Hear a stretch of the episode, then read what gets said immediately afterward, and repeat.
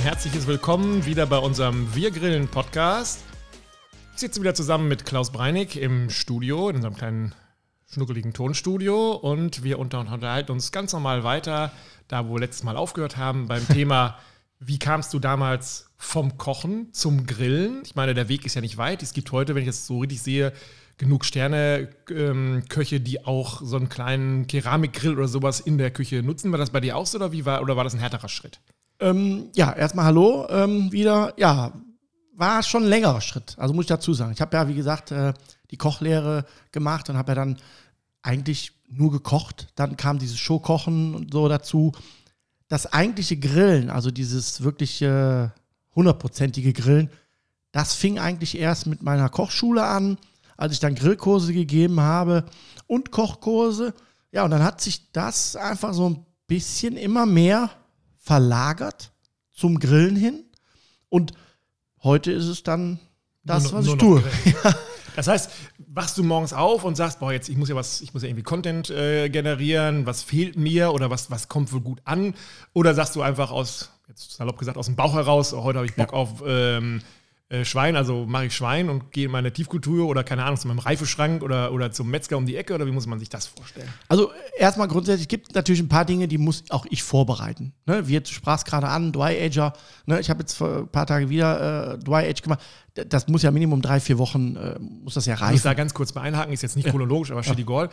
Ich glaube, es gibt viele Leute, die ähm, liebäugeln mit sowas. Ähm, lohnt sich das? Ist das was, wo du sagen würdest, auch Dry als Ja, ein Dry Ager. Ja, definitiv. Also muss man haben. mittlerweile, ja, muss man nie, aber mittlerweile äh, ist es ja so, dass es auch dort äh, kleinere Geräte gibt, die nicht jetzt direkt Tausende von Euros kosten. Ja, ich glaube, sie sind aber unter 1000 Euro, kann man sagen. Genau, unter ne? 1000 Euro und die auch gut irgendwo platziert werden können. Ne? Ich, ich hätte meinen gerne natürlich im Schlafzimmer gehabt, ah, ja, weil es okay, gibt ja nichts Schöneres. Ah, stimmt, das ist viel besser als, als, als Fernsehen. Ja, klar. Aber ähm, was, ich, was ich aber viel, viel besser finde, ist, dass man seine eigene, sein eigenes Produkt kreiert. Ja? Und äh, das finde ich äh, immer beim Dry Aging, sag ich mal, wenn man es selber machen kann, äh, am, am, am schönsten, ne? dass man dann rausholt. Ich hatte jetzt drei Varianten gemacht. Eine mit Pfeffer, habe ich schön diese Schwarte von dem Schwein, ne, äh, schön mit Pfeffer äh, belegt. Dann habe ich eine mit Rosmarin komplett belegt. Und ein drittes, einer meiner Lieblingsgeschichten, äh, ist, ich habe das äh, Fleisch in Gin eingelegt mhm. und habe das dann in einem äh, Leinentuch eingewickelt und das Leinentuch alle zwei Tage mit Gin besprüht. Und das hängt dann quasi in diesem Dry Ager drin? Genau. Ist das was, also das ähm, hört sich ja sehr aufwendig an, das ist ja auch hochwertig. Ist es mhm. trotzdem was, wo jeder äh, Laie sagen könnte, oh, das kriegt man schon hin? Also ich meine, jetzt ja. ein Leintuch kommt man dran und dann Gin. Darf, dafür sind jeder. die Geräte gemacht, mhm. ja, dass sie im Prinzip, ich sage jetzt mal, vereinfacht wurden. Man hat ein UV-Licht drin ne, für die Bakterien, ne? man hat Feuchtigkeit und man hat Kälte. So, und das sind die Voraussetzungen zum Dry Aging. Dry Aging ist ja eine trockene Reifung, also ein Veredeln des Fleisches. Ja. Und das Schöne ist, dass es jetzt so konstruiert wurde wie ein Kühlschrank, ja. den man sich zu Hause hinstellen kann. Das heißt, reinmachen, anmachen, Anleitung lesen, ne? ja. einstellen, warten. Das ist wahrscheinlich das ähm, Schwerste, ne? dass da Vorsitzenden ja, sagen, genau. oh, sieht immer, äh, es sieht ja immer leckerer aus genau. und so, wie, wie macht man. Aber das heißt, genau. wie ist das mit dem Fleisch? Muss ich da jetzt eine besondere Fleischqualität kaufen? Man sagt, also wenn du jetzt den Aufwand betreibst, dann musst du ja eigentlich auch ein Fleisch nehmen, wo du sagst, okay, das ist dann zwar ein bisschen teurer, aber dann ist es nochmal, potenziert sich nochmal. Oder würdest du sagen, oh, da kannst du was ganz Normales reinhängen? Also grundsätzlich kannst du was Normales reinhängen. Es gibt eins zu beachten, es sollte roh sein. Ich meine, es ist eh roh, aber roh und roh ist nochmal ein Unterschied. Ich sagen, also, Erklär's kurz. Ja. Wenn du jetzt zum Beispiel irgendwo Fleisch in größeren Stücken kaufst, dann ist das vakuumiert. Ja. So. Dieses Vakuumieren ist auch gleichzeitig bei vielen Fleischstücken, gerade beim Rind, ja, ein Reifeprozess. Das heißt, es gibt ein Reifeenzym, womit das vakuumiert wird. Ne, Beispiel argentinische Steaks, ne, die werden dort ja. produziert, kommen in den Vakuum, das ist das sogenannte Wet Aging, okay. ist nämlich das Gegenteil vom Dry Aging, also Trockenreifen, mhm. Feuchtreifen. So, das macht keinen Sinn, weil das ist schon gereift. Okay, also Deshalb, selbst wo man, also man würde ja denken, man fährt jetzt irgendwie meistens ja in den Großmarkt oder genau. sowas, kauft sich so ein Ding und denkt, boah, das ist aber jetzt roh quasi nur in Argentinien in die Tüte geschoben, äh, doof gesagt, nee. einmal Luft raus, ist es gar nicht. Nee, ist es dann hier schon gereift. Meine Empfehlung wäre einfach zu einem Metzger gehen, ein Rohstück Fleisch. Roh heißt, dass es noch nicht gereift wurde. Das heißt, geschlachtet, zerlegt, geschnitten. Ja, und dann packt er das in die normale. Äh, Truhe rein, genau, vorne Genau. zum Kaufen, ne, sein Gulasch oder sonstige Geschichten. So, dieses Fleisch ist ideal zum Reifen, weil es halt noch nicht gereift wurde. Und würdest du sagen, ob man jetzt Schwein nimmt oder ob man Rind nimmt, ist eine Frage des Gaumens? Oder Ja. ist es auch, sagt man, ah, bei Rind klappt es doch ein bisschen besser oder sowas? Also oder? Rind ist von der Struktur her einfacher, weil es ein bisschen härter ist von der Struktur. Schwein, äh, ich habe jetzt zum Beispiel mein Schwein äh, dreieinhalb Wochen gemacht. Das reicht. Das wird ganz zart, samt, weich. Aber woher weiß ich das? Also Und ich gucke jetzt, ich gucke jetzt in meinem Schlafzimmer. Da gibt es äh, Listen für. Da gibt es Ach, Listen, Da gibt's Listen für. äh, In der Anleitung steht es drin. Das ist aber eine Vorgabe. Ich würde mich auch empfehlen, dass man das am Anfang so macht. Ja. Und danach kann man dann ein bisschen experimentieren. Okay, jetzt habe ich dann dieses Fleisch, das wird ja so ein bisschen, ja, wie soll ich sagen, ein bisschen weißlich oder sowas da drin. Ähm, äh, jetzt kommt, sagt mir die Liste irgendwann, okay, jetzt bin ich soweit, kannst du Ja. Und jetzt muss ich das Messer ansetzen. Und jetzt ist ja natürlich, äh, als Laie, jetzt habe ich mir dann vielleicht noch ein teures Stück Fleisch Mhm. gegönnt. Jetzt ist ja die Frage, wie viel hobel ich denn davon ab? Oder andersrum auch gesprochen, wie viel Brauch oder wie viel Verlust habe ich denn durch diesen Prozess, um nachher zu sagen, ich habe noch für sechs Leute genug Fleisch? Ja. Also grundsätzlich kann man davon ausgehen, du hast so ein Drittel. Knapp, Was? grob. Verlust. Ein Drittel Ein Verlust. Drittel, ja. Okay. Erstens ähm, verliert das Fleisch ja an Gewicht durch Feuchtigkeit. Ja, klar. weil wir ja trocken reifen. Das heißt, wir entziehen ja die Feuchtigkeit dem Produkt. Dadurch wird der Geschmack und die Aromen kräftiger. Aber das sehe ich ja auch, dass es ein bisschen Genau. schrumpft. Das mal. zweite ist, ich sollte so, ja, wie soll man sagen, so einen halben Zentimeter außen abschneiden, weil, Ach, nur einen halben Zentimeter. Ich Ja, das reicht. tiefer gehen Ja. müsste. Hm? nee, das reicht. Ähm, dann hat man im Prinzip diese trockene äußere Schicht weg. Mhm. Würde ich auch empfehlen. Weil, weil da hast du auch äh, kaum Aromen drin, das ist auch sehr hart, äh, auch teilweise, wenn es fett ist, so ein bisschen ranzig außen. Ja? Was aber den typischen Dry-Age-Geschmack ausmacht. Man muss den auch mögen. Ich bin so einer, der sagt, ich möchte eine Veränderung des Fleisches haben, sprich zarter, bisschen aromatischer, aber ich gehe nicht bis an die Grenzen. Das heißt, ich mache nach drei Wochen ist bei mir Schluss. Achso, also du sagst nicht. Du könntest jetzt auf fünf oder sechs machen, aber dann wird es enorm kräftig. Das musst du mögen. Das ist dann wieder Geschmackssache. Das heißt, man tastet sich da besser auch ran. Genau, würde ich machen. So, jetzt habe ich das also von mit, mit dem Messer alles abgetrennt. So richtig ansehnlich sieht es dann nicht mehr Mhm. Nee, aus. das ne? würde ich auch wegmachen.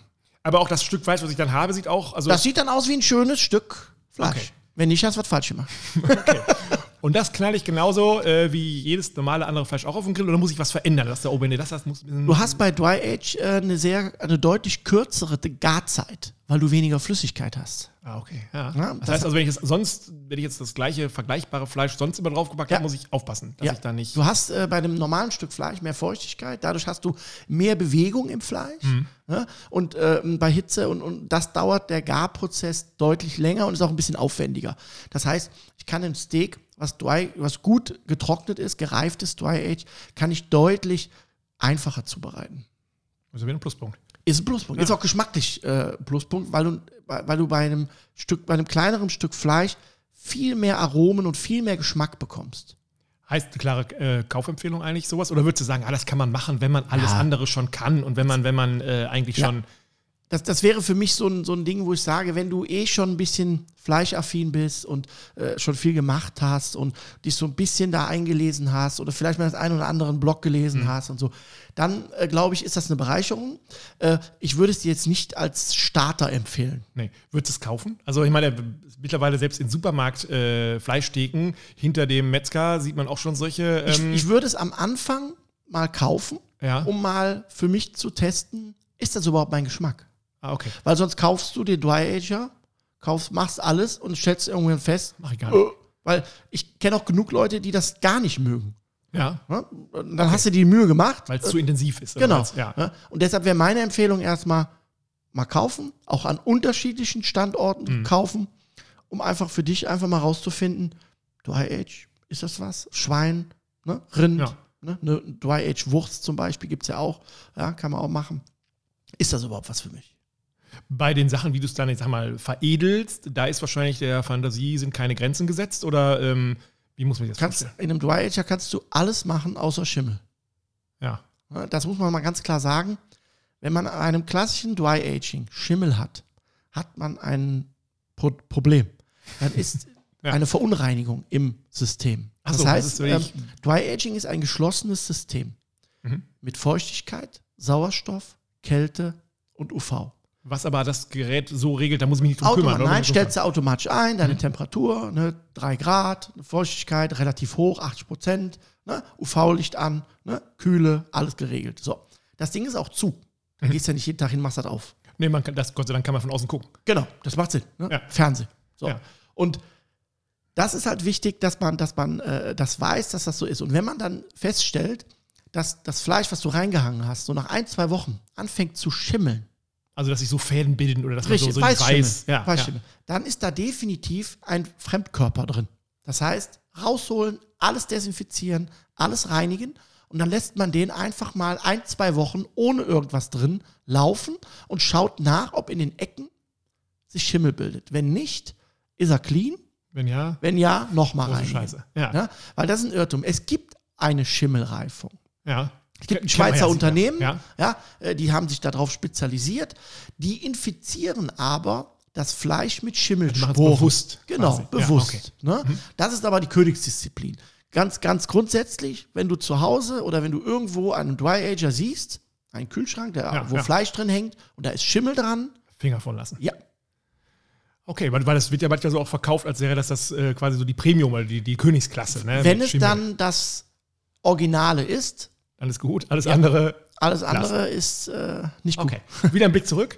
Ähm, meine Anfänge bei als Griller waren mit diesem 5 Mark äh, Dreibein von einer Araltankstelle, wo Ja. man so eine Schale hatte, die man dann äh, so zusammengeschraubt hat mit so Flügelschrauben. Ja. Kohle rein bis zum, äh, also bis ganz voll. 480 Grad aufwärts. Dann, was die Feuerwehr einen überfiehlt, ordentlich Brennspiritus Ja. nehmen drüber und dann äh, sich so Unterarm die Haare versenken und das Ding anmachen. Ja, Hast du so auch angefangen? genau so. Scheiße. Aber anders ist ja auch schön, das ist ja Leidensgenossen. Ja. Genau. Also, ähm, das ist auch immer was, was, was viele glauben durch meinen Beruf Koch. Ne? Ja. Ja. du, ne, du bist ja Koch. Ah, ah, du hast ja alles gegrillt. Nee. Ich musste auch lernen zu grillen. Der Vorteil, den mein Beruf Koch mitbringt, ist die Auswahl der Lebensmittel, die, die, sag mal, die Prüfung der Qualität. Mhm. Logistik. Wo kriege ich was? Und wann muss ich mit was anfangen, damit Genau. am Ende um Punkt äh, Das ist ein Thema, klar, das habe ich dann vielleicht voraus. Aber ganz ehrlich, wenn wir beide vorm Grill stehen, das Steak merkt das erstmal nicht.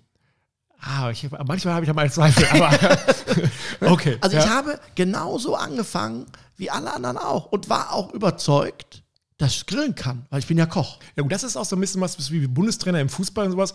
Jeder Mann ist ja eher eine männliche Domäne, Ja. treten wir jetzt wahrscheinlich dem einen oder anderen Hörerin auf den Fuß, aber sorry, Ja. ähm, denkt er, er wäre quasi schon Weltmeister. Ne? Also Ja. wer lässt schon, auch wenn man jetzt eine Party hat, wer lässt schon jemand anders an seinen Grill? Das ist ja so, Das ist auch grundsätzlich gut so. Das Ne? ist richtig so. Muss man auch dazu sagen. Das, das Ja. macht ja Sinn, ne? weil es soll ja Spaß machen. Aber ähm, der Weg ähm, vom, oder was mir wichtig ist, das stressfreie Grillen. Also stressfrei ein gutes Produkt auf den Teller bringen.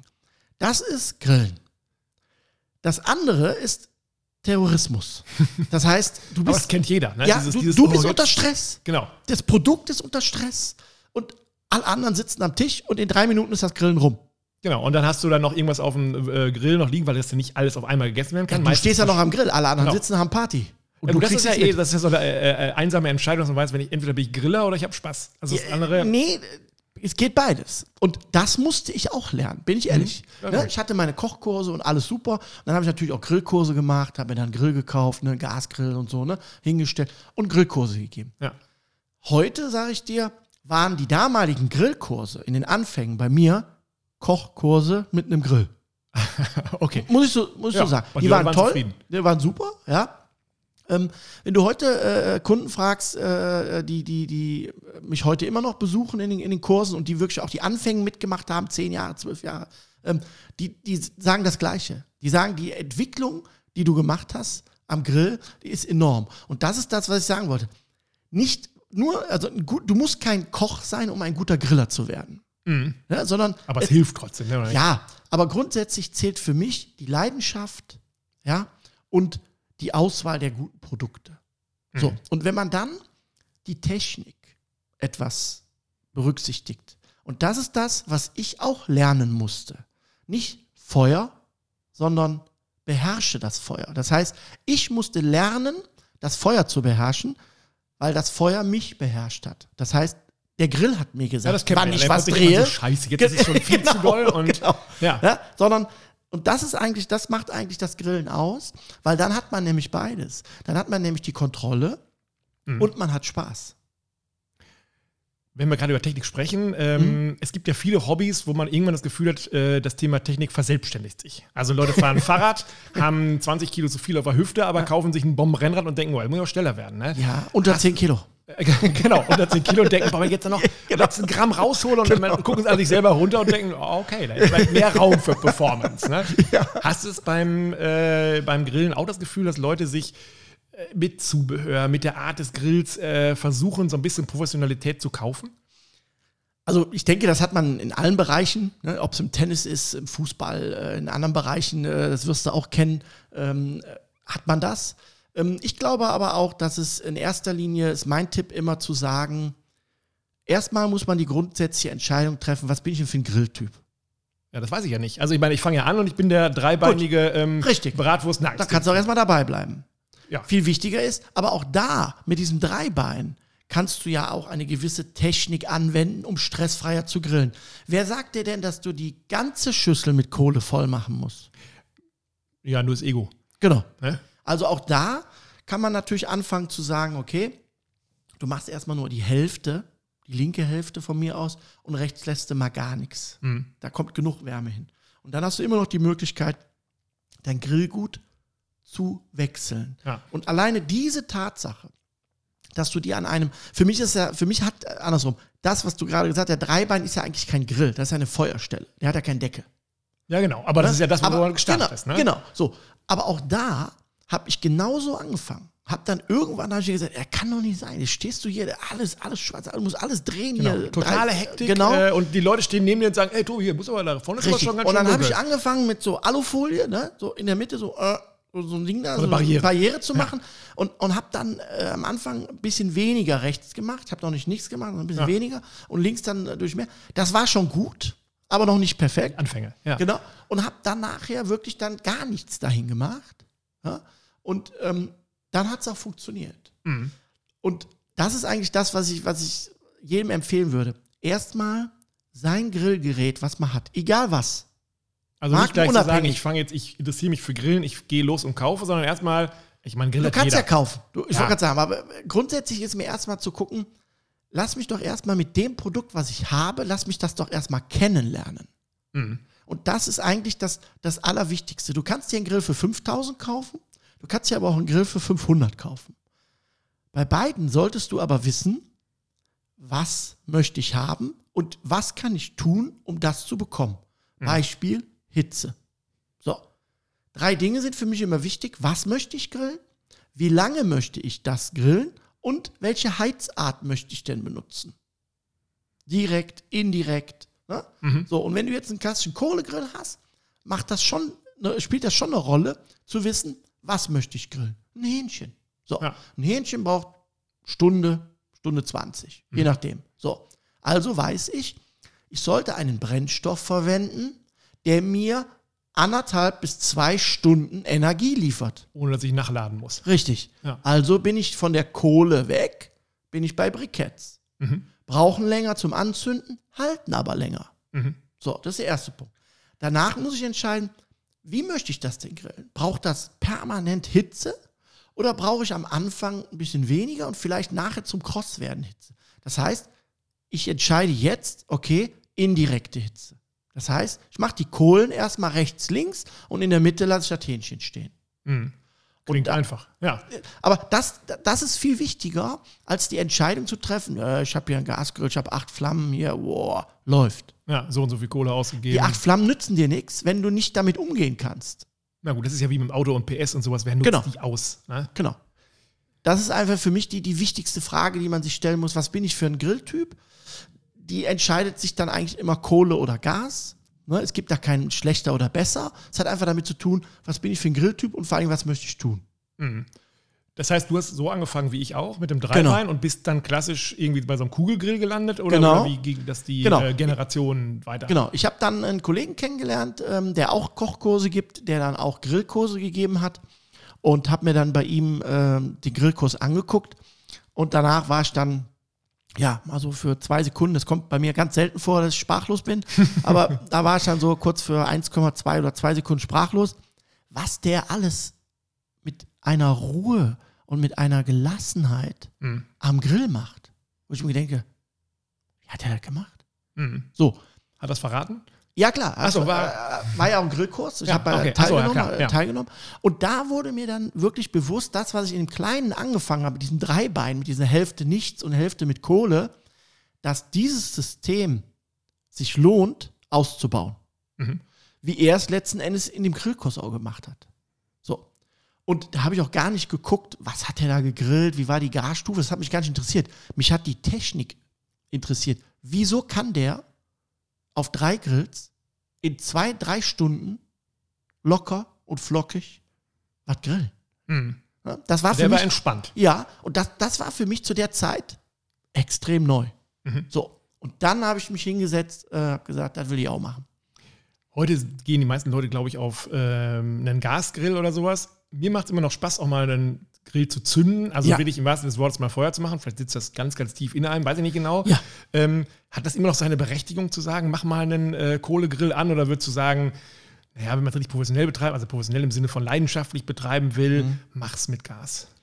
Also grundsätzlich ähm, kann man das, glaube ich, so genau nicht sagen. Es hängt auch von jedem selber ab. Aber grundsätzlich zwei Grills zu haben aus zwei Bereichen, sprich Kohle oder Feuer Ja. Und Gas. Es hat ja jeder Grill auf seine Art und Weise für sich was Gutes. Mhm. Ne? Dieser Kohlegrill hat das, was du auch hast, was ich auch sehr mag. Einfach dieses Zünden, Kohle, Rauch, ne? so ein bisschen dieses, ja, urige, Genau. sag ich mal so. Ich kann, mal, Moment mal, ich kann mal ein bisschen den passenden Sound dazu machen, ein bisschen äh, lagervoller Oh. Feuergeknister. Also, Also so ge- bisschen. Ich meine, das ist doch so, wenn man das jetzt. aber du das ist es, das sind Emotionen. Genau, also da guckst du dann rein und dann. Ja, genau. Meine, früher war es so, da hast du dann noch mit dem Föhn rumhantiert, das ist ja heute alles vorbei, wenn du so einen Luftleiter Gibt hast. Technik oder sowas. von, genau. Ist ja aber das ist genau das, was du sagst. Dieses Grillen mit Feuer, das sind so, das sind so Emotionen. Ja. Das soll jetzt nicht heißen, dass man bei Gas keine äh, Emotionen hat, aber das ist das, was du, was du einfach erlebst und was du siehst. Du siehst Ja. Feuer, du siehst Flamme, die Kohle Und das ist glüht. abends, das macht das ganze Genau. Heimeliger irgendwie Genau. so. Ja. So. Der Gas hat natürlich auch seine Vorteile. Der Gas ist Komfort. Du machst an, drehst die Regler, wartest weg. fünf, sechs Ja. Minuten, hast die Flamme. Ja. Ne? Das heißt, auch dort gibt es Vorteile. Ich persönlich würde empfehlen, wenn es jetzt nicht eine direkte Richtung gibt, dass du sagst, nee, also ich will unbedingt Gas, Kohle, nee, das mit dem Zünden und das mit dem Feuer, das ist alles nicht meins. Ja. Klar, dann gibt es nur Gas. Ja. Aber das wird die seltensten werden sich ja, also es ist ja so, man, man, äh, diese Leidenschaft wächst ja auch. Und du hast ja, Ja. du fängst damit irgendwas an und dann merkst du, okay, ich baue es aus und es wird zum Hobby und dann willst du ja auch mehr machen. Das heißt, keiner kann ja von vornherein sagen, ich bin der Gastyp. Also ich, ich glaube, die, die, diese Entscheidung äh, sollte man, äh, ähm, da möchte man so eine Lanze brechen für den, für den stationären Fachhandel. Ja. Ja. Das glaube ich, kann man sehr gut entweder in Kursen, in Grillkursen, die ja, Ja. wirklich überall angeboten werden, und auch in, in, im Fachhandel sehr gut abtasten. Ne? Man kann sehr gut beide Modelle anfassen, man kann das Handling testen, man kann gucken, was hat der für Vorteile, was hat der für Vorteile. Jetzt mal ganz marken- und auch preisunabhängig. Ich glaube, dass man diese Frage sehr gut erstmal selber klären kann, für sich selber. Was bin ich denn für ein Typ? Was mag ich denn? Will ich das? Habe ich den Platz? Habe ich einen Garten? Habe ich ein Mietshaus? Habe ich eine Terrasse? Ne? Das sind alles so Faktoren, die natürlich bei einer Auswahl eine Rolle spielen. So, dann kann man, glaube ich, schon im Vorfeld recht gut so ein bisschen den Weg schon äh, abtasten. Und dann wäre für mich so der, das Ende vom Weg zu sagen, okay, ich bin mir nicht sicher, aber meine Tendenz geht dahin. Dann würde ich einen Grillkurs besuchen. Mhm. Weil da werden in der Regel alle Grills benutzt. Ne? Ob Gas, Keramik äh, oder Kugel, ne? Strom, Elektrogrills. Ne? Ganz, ganz kurz, so ein Strom-Elektrogrill, für mich immer ein bisschen kastriertes Grillen. Irgendwie, da weiß ich auch nicht, das ist so, das ist nicht das, was ich mit Grillen verbinde. Würdest du sagen, ne, ist, ist Quatsch, wenn ich einen Balkon habe, wo ich kein richtiges Feuer machen kann, besser als äh, drin zu kochen? Oder? Also technisch gesehen Quatsch, weil der die gleiche Leistung hat wie dein Kugelgrill. Das heißt, wenn ich meine 400 Grad auf dem Rost habe, habe ich 400 Grad, egal woher die kommen. Und dieses mehr zu sagen, naja, die Röstaromen auf dem Feuer sind doch irgendwie Nein, nein, leckerer als. Also das heißt, wenn du mir zwei Würstchen Alles sekundär. Machst, Ja, schmecken das, gleich. Ja. Das ist, das ist das, wo man über, drüber sprach, das sind so Emotionen. Das, das ist auch das, was, warum der, der Kohlegriller auf Kohle grillt.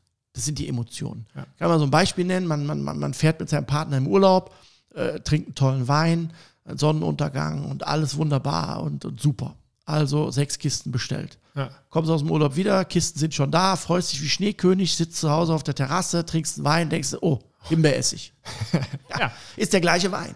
Das, das, sind einfach Emotionen, die im Urlaub, die wir unbewusst anders wahrnehmen. Mhm. Und so ist es auch beim Grillen. Ne? Wo es natürlich einen Unterschied gibt, ist, wenn ich das Grillgut räuchere. Ne? Dann habe ich natürlich auch einen anderen Geschmack am Pult, das ist schon klar. Aber grundsätzlich gibt es da keine Unterschiede. Und beim Elektrogrillen ist es genauso. Das heißt, es gibt ja Leute, die wohnen in Wohnanlagen, wo, wo vom genau, Vermieter ja. verboten ist. Ja gut, das ist super. Und ich muss auch fairerweise sagen, dass in der jetzigen Zeit, also der, der Grillmarkt als solches hat sich in den letzten drei, vier Jahren so explodiert an Innovationen, an Marken vor allen Dingen, an, mhm. vor allen Dingen auch an Qualität. Wenn man da heute guckt, da gab es vor, vor fünf, sechs Jahren zwei, drei Marken, wo man gesagt hat, ja, die sind top. Ja. So, danach kommt mal lange nichts. Ja, und dann kam das, wo Heute hast du okay. zehn. Ja. Mhm. Und die sind alle top. Die sind alle in, in, in ihrer Art und Weise äh, top.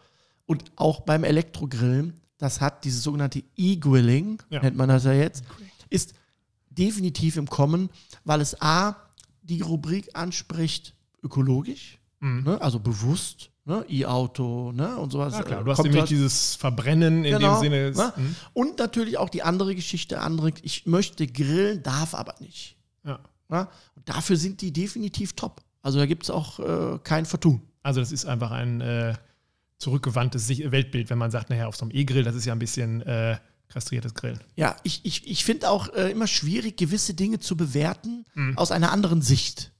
Ja? Ähm, ich teile deine Ansicht, aber es ist für mich schwierig, das zu bewerten, ja. weil, weil ich ja nie weiß, ähm, was hat der für eine Konstellation. Ich zu Hause habe die glückliche Situation, ich habe einen großen Garten, ich habe eine große Terrasse. Dann habe ich vorne meine Grillschule und Kochschule, da habe ich auch zwei große Terrassen. Äh, da kann ich halb ganze, ganze Bäume abfackeln. Das ja. interessiert keinen. Wenn ich aber in einem Umfeld bin, wo, wo ich mich danach richten muss, hm. ja, dann muss ich nach Alternativen gucken, weil ich will ja nicht auf das Grillen verzichten. Ja. Und dann macht das schon Sinn. War das bei dir auch so, dass du, also die meisten Leute kaufen sich, glaube ich, irgendwie erstmal einen äh, kleinen Gasgrill, wenn sie dann bei Gas irgendwann angekommen sind, mit äh, zwei, drei Brennern oder mhm. sowas, merken irgendwann, also man hat sich ja früher immer so im Fachhandel das Rost angeguckt, die Größe, hat gesagt, okay, da genau. passe ich jetzt, da kriege ich jetzt für vier Nackensticks drauf und dann kommt was noch, hm, sechs, sieben, acht Würstchen dazu, okay, wenn ich so viele Leute lade, komme ich damit hin. Auch Quatsch eigentlich, ne? Also Quatsch nicht. Also ich würde schon gucken, dass das, ähm, ich gucken muss, was möchte ich denn grillen oder wie grille ich. Das ist immer so die Frage, die man sich stellt, weil was nützt es dir, den größten Grill zu kaufen mit, keine Ahnung, 1,80 Meter Drehspieß mhm. und du gar keinen Drehspieß verwendest.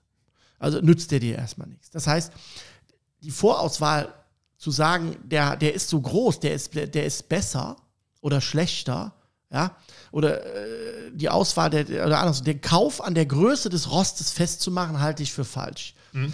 Der Klassiker ist immer, ja, wir sind ja nur zu zweit. Ja, genau. Wir grillen ja nicht so oft. Da reichen doch 30 Zentimeter. So. Erstmal ja. Nur bei der Größe der Grillfläche geht es in erster Linie nicht darum zu sagen, ich kann statt 20 50 Würstchen drauflegen, sondern ich kann die 20 Würstchen stressfreier zubereiten, weil ich das Feuer anders einstellen kann. Mhm. Oder beim Kohlegrill, weil ich die Kohlenkörbe ja, anders platzieren kann so dass ich nämlich stressfreier meine 20 Würstchen zubereite. Habe ich eine kleinere Fläche, liegen die 20 Würstchen auch da, aber dann hast du wieder Stress. Und dann sind wir am Ende wieder bei unserem Dreibein. Wo Richtig. du sagst, jetzt musste ich hier wieder auf kleiner Fläche überall das Gleiche. Richtig. Das heißt, als Tipp schon ruhig ein bisschen großzügiger ja, planen. Oder ja, also beim Gas würde ich Minimum drei Flammen empfehlen, mhm. damit du auch die Heizarten wie direktes Grillen und indirektes Grillen durchspielen kann. Und beim Kugelgrill würde ich immer die 57 Zentimeter nehmen. Mhm. Bei den drei ähm, Brennern immer auch ein Heckbrenner. Also ist das was, wo man denkt immer so, ah, wenn du jetzt mal ein schönes Hähnchen machen willst, dann wäre es ja. schön, wenn es von hinten noch ein bisschen Dampf kriegt. Oder würdest du sagen, ach, wenn man das andere gut kann, nicht so wichtig? Also ein Heckbrenner äh, hat natürlich einen riesen Vorteil dass du am Drehspieß arbeiten kannst, ohne die untere Flamme zu nutzen. Mhm. Also ein, wenn du jetzt zum Beispiel einen Drehspieß verwendest bei einem Grill, der keinen Heckbrenner hat, ja. dann musst du von unten die Hitze so steuern, dass dir das, was runtertropft, nicht verbrennt. Ja, das ist die Herausforderung, ne? Ja. Richtig, das wird schwer. Gehen tut's, ist aber schwer. Hast du einen Heckbrenner, machst du die unteren Flammen gar nicht an. Das heißt, Suppe läuft runter Richtig. und verbrennt nicht. Ja. richtig. Und du hast einfach auch hier wieder für dich und das Produkt deutlich weniger Stress. Mhm. Und darauf also kommt es an. Das heißt, wenn man damit liebäugelt, irgendwie mit dem Drehspieß zu arbeiten, ist dieser Heckbrenner schon eine gute. Ja, definitiv. Auch für, für, für Pizzen, so, wenn du mal was überbacken willst. Nur überbacken willst. Pizzastein rein, Backburner an, dann nimmst du ein schönes Graubrot, machst du Butter drauf, Röstzwiebeln, bisschen Gurke, bisschen Schinken, Käse. Und das legst du einfach mal auf einen kalten Pizzastein in den Grill, machst nur den Backburner an. Und dann hast du von oben die schöne Hitze, ganz gleich. Von unten passiert gar nichts. Da Mhm. wird nichts schwarz, gar nichts. Von oben hast du richtig schön diese Kruste, der Käse schmilzt. Ja. ja. So sollte es sein. Wie ist das dann mit dem Seitenbrenner? Das ist immer so ein, du hast, wo die Leute sagen, ja, da kann ich ja tolle Soßen drauf machen oder da mache ich meine, äh, da äh, mache ich meine, meine Krabben oder sowas drauf in der Pfanne oder so. Ist das was, wo du sagst, ja, macht Sinn oder ist doch wieder noch ein Ding mehr, was man auch irgendwie äh, befeuern muss? Also grundsätzlich haben ist besser wie brauchen. Ja. Ne? Das ist schon mal äh, klar. Äh, meine Empfehlung äh, ist schon, die Seitenbrenner mitzunehmen. Die meisten haben es mittlerweile auch schon Ein drin. bisschen Standard oder ein bisschen Niveau Genau. oder so, ne? Mhm. Ähm, das würde ich jetzt nicht als, als, als äh, Grill-Erweiterung sehen, sondern eher als, als Unterstützung, dass du in der Tat mal dein Spiegelei. Ne? Du willst mal für die Kinder schnell ein paar Wiener Würstchen, also so Nürnberger Würstchen oder Ja. so machen. Oder du willst mal deine Bratkartoffeln durchschwenken, Gemüse.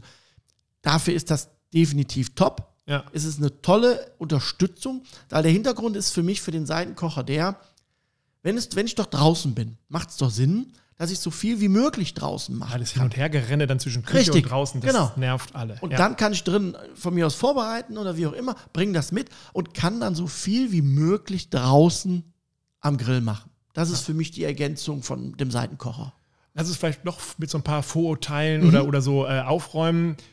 Es ist ja sogar so, dass Leute spezielles Gas benutzen für ihren Gasgrill. Also, dass man jetzt irgendwas kaufen kann, was extra fürs Grillen äh, fertig ist. Ich kaufe meins an der Tankstelle, muss ich jetzt äh, zu meiner Schande Ja. wahrscheinlich gestehen.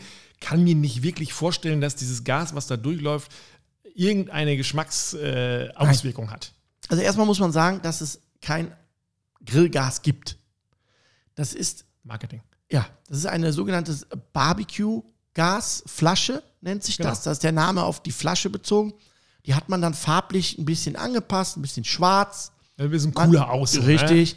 Man hat diese amerikanische Flaschenform gewählt, also die 8 Kilo, also die etwas äh, gedrängte. Aufreger so, gedr- genau, genau. ja. Die hat aber den gleichen Durchmesser wie die 11 Kilo. Die ist halt nur nicht so hoch. Okay. Dadurch hat man erreicht, farblich A, dass es Grillhersteller gibt, wo du die Flasche nur außen dran machen kannst. Und man guckt nicht auf so ein Grausmonster. Richtig. Ja. Das zweite ist, dass man es geschafft hat, bei den Grillherstellern, wo die Flasche noch reingeht in den Grill, dass du nicht fünf zu wenig hast, elf zu schwer, sondern so ein Mittelmaß hast. Ja. Das ist der einzige Unterschied. Okay. Aber Ansonsten das heißt, ist das was gleich. da rauskommt und so, da muss man Nein, jetzt nein, nicht nein, anfangen, irgendwie. Äh, das gleiche, gleiche Frage beim Thema ähm, Holzkohle. Auch da habe ich ja eine Wahnsinns-Range von den Ja. ähm, Preisen her und auch von der, von der, wie grob das ist oder sowas. Die meisten fangen, glaube ich, an mit dem, was man an der Tankstelle kauft, mit den orange äh, Hab ich auch roten. Wir wollen mal keine Namen nennen, aber da hatte man früher mal gedacht, aber die kaufst du schon, die ist schon richtig gut. Jetzt, wenn man sich mehr damit beschäftigt, merkt man, es gibt noch äh, ganz andere Dinge, die noch besser sind. Lohnt sich das da auch oder sagst du erstmal, weißt du was, mach erstmal ein ordentliches Feuer und dann reden wir weiter? Also grundsätzlich muss man bei, bei Kohle und Brikett ganz klar sagen, man kann aus günstig hergestelltem Holz oder günstiges Holz Mhm. keine hochwertige Kohle machen. Das wird nicht technisch nicht funktionieren, weil alleine durch das Köhlern würde das günstige Holz schneller verbrennen. Mhm. Dadurch hast du natürlich auch weniger raus und weniger raus hast, du hast natürlich auch weniger Brennwert. So. Ja. Das sind dann die Kohlesäcke, wo du fünf große Stücke drin hast und der Rest ist Chips. Ja, genau. Ja. Da hat man sich früher mal geärgert. Richtig. Das ist günstig. Ne? Ja. So muss man aber auch fairerweise dazu sagen, wenn ich nur günstig brauche in der Anwendung, Also wenn ich nur Feuer brauche. dann ist das in Ordnung. Ja. Wenn du nur kurz gegrilltes machst, von mir aus, mach dein Bauchspeck, mach deine Fackeln, mach deine Würstchen. Alles gut. So. Mhm. Dann sage ich dir ganz ehrlich, dann musst du keine Kohle kaufen, die solche Blöcke hatten wie Fäuste. Ja. Ganz ehrlich. Weil du es nicht brauchst.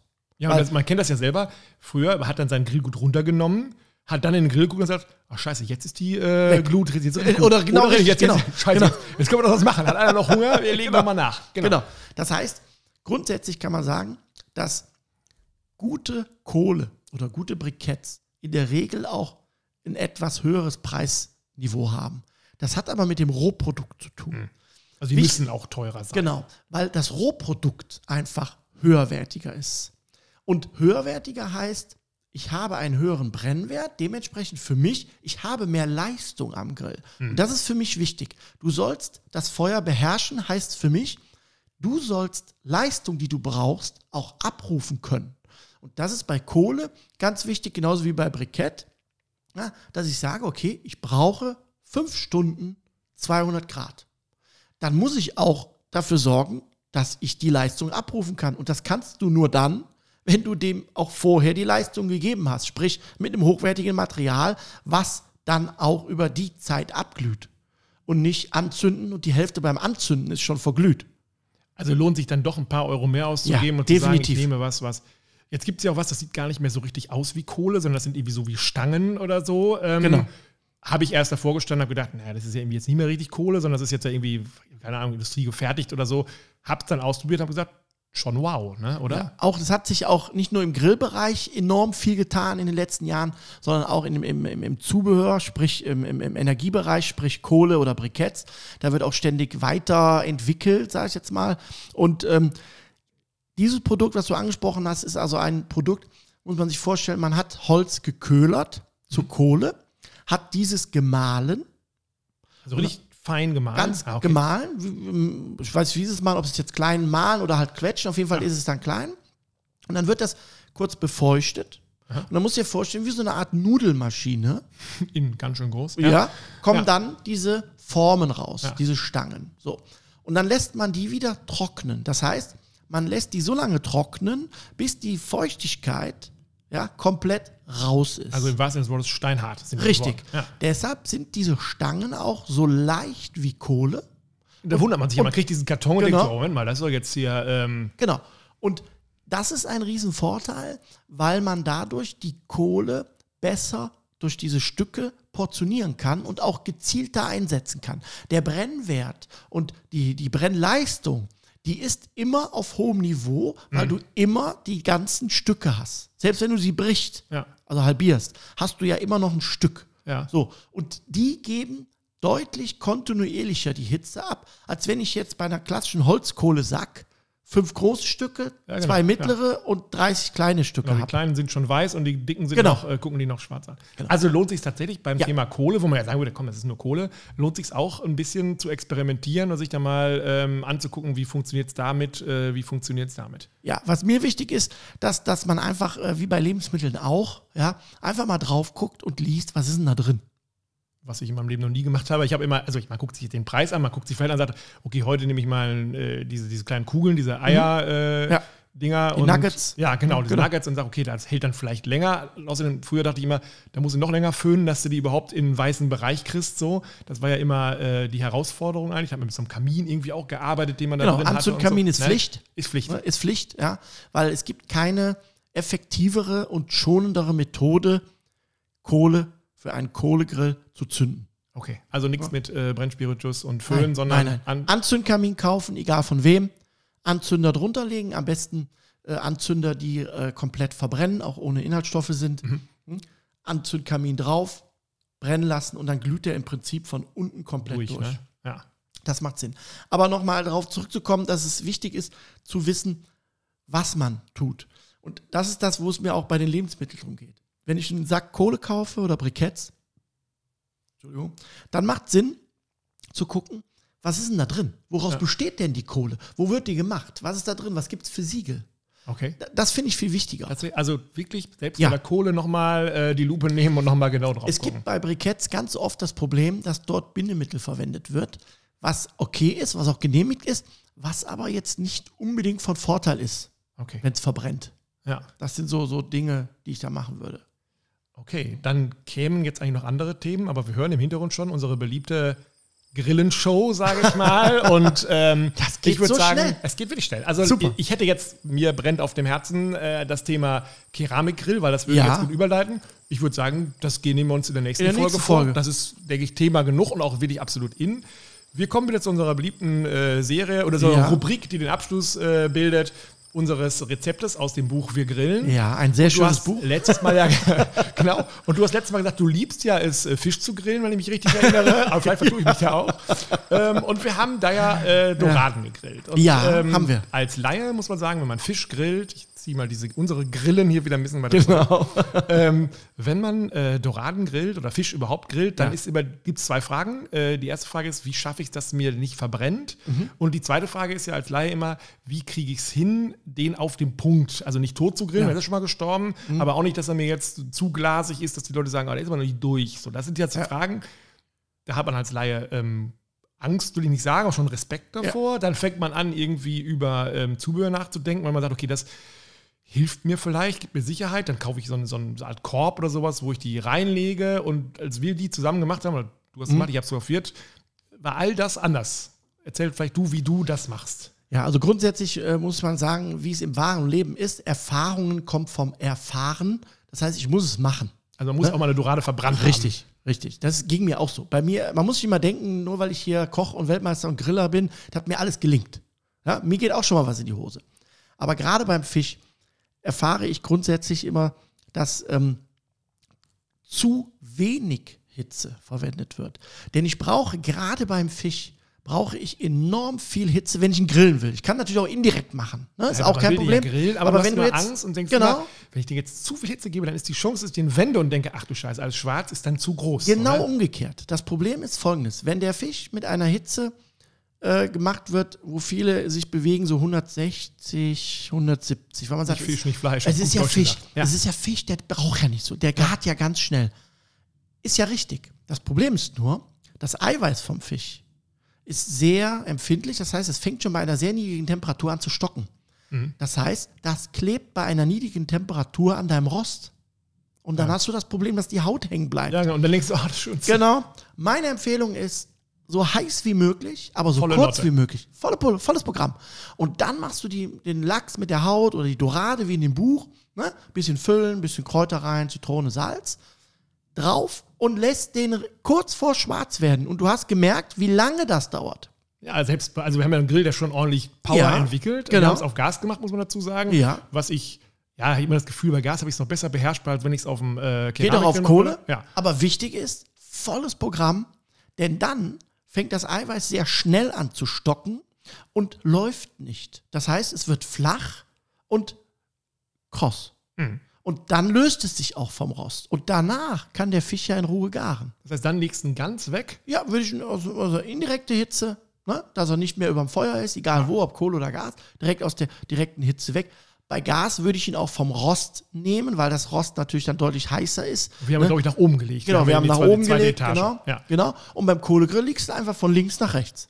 Auch da dann die Frage, okay, wann ist denn die Zeit, wo ich ihn runternehme? Also du, bei dir ist es immer Also- so, wenn man neben dir steht, denkt man immer, spielend leicht, einmal so ein bisschen mit dem Finger drauf und denkst, ja, passt Das ja. sind die Erfahrungen. Ja. ja. Ähm, grundsätzlich kann man sagen, bei ganzen Fischen, also bei Rundfischen, Forelle, Dorade, wenn man die, die, die, die Fettflosse am oberen Teil ne, Ja. rausziehen kann, dann diese ganz kleine, die Diese ganz kleine- die letzte Flosse vor der Schwanzflosse. Genau. Wenn man die rausziehen kann, dann ist der Fisch so weit gegart, dass das Eiweiß innen gestockt ist. Da reden wir dann von, von 68 bis 70 Grad. Ja, dann ist der Fisch gar. Okay, das ist ja ein äh, einfacher Tipp. Mhm. Was man auch immer sieht im Fernsehen und was man sich auch selber so ähm, immer denkt, was Schönes ist, Haut einritzen, Zitronenscheiben rein äh, und dann denkt man so, ja, dann kommt ja diese Zitronensäure, kommt dann schon quasi, die ich sonst ja nachher mache, kommt schon in den Fisch. Da hältst du nichts davon. Ich persönlich nicht, aus dem einfachen Grund, weil Rundfische eine eigene Körperspannung haben, die dir beim Grillen hilft, dass sie nicht zerfallen. Wenn ich die zerstöre durch Einschnitte, dann zerstöre ich diese Haltung. Das heißt, es wird für dich deutlich schwieriger, ne, das Ganze auf dem Grill zu handeln, zu drehen. Den Geschmack, den sollte man eigentlich immer von innen nach außen transportieren. Und Säure und Salz würde ich bei Fisch nicht kombinieren, weil die Säure und das Salz das Eiweiß vom Fisch zerstört. Dadurch wird er auch wieder instabiler. Das heißt, so wie wir es gemacht haben, Zitrone, wenn überhaupt, rein und mhm. eher nachher drüber träufeln, wenn das Ganze auf dem äh, genau. Tisch ist. Genau, perfekt. Ja, super. Guck mal, jetzt wissen wir, du würdest sie grillen, aber du würdest mit mir zusammen nicht äh, essen oder würdest sagen, nee, mach du, ich grill mir kurz noch einen Nackensteak hinterher. Ich sag danke und ich beim nächsten Mal kümmern wir uns um das Thema Keramikgrille und was uns doch so einfällt. Alles danke. klar, ciao.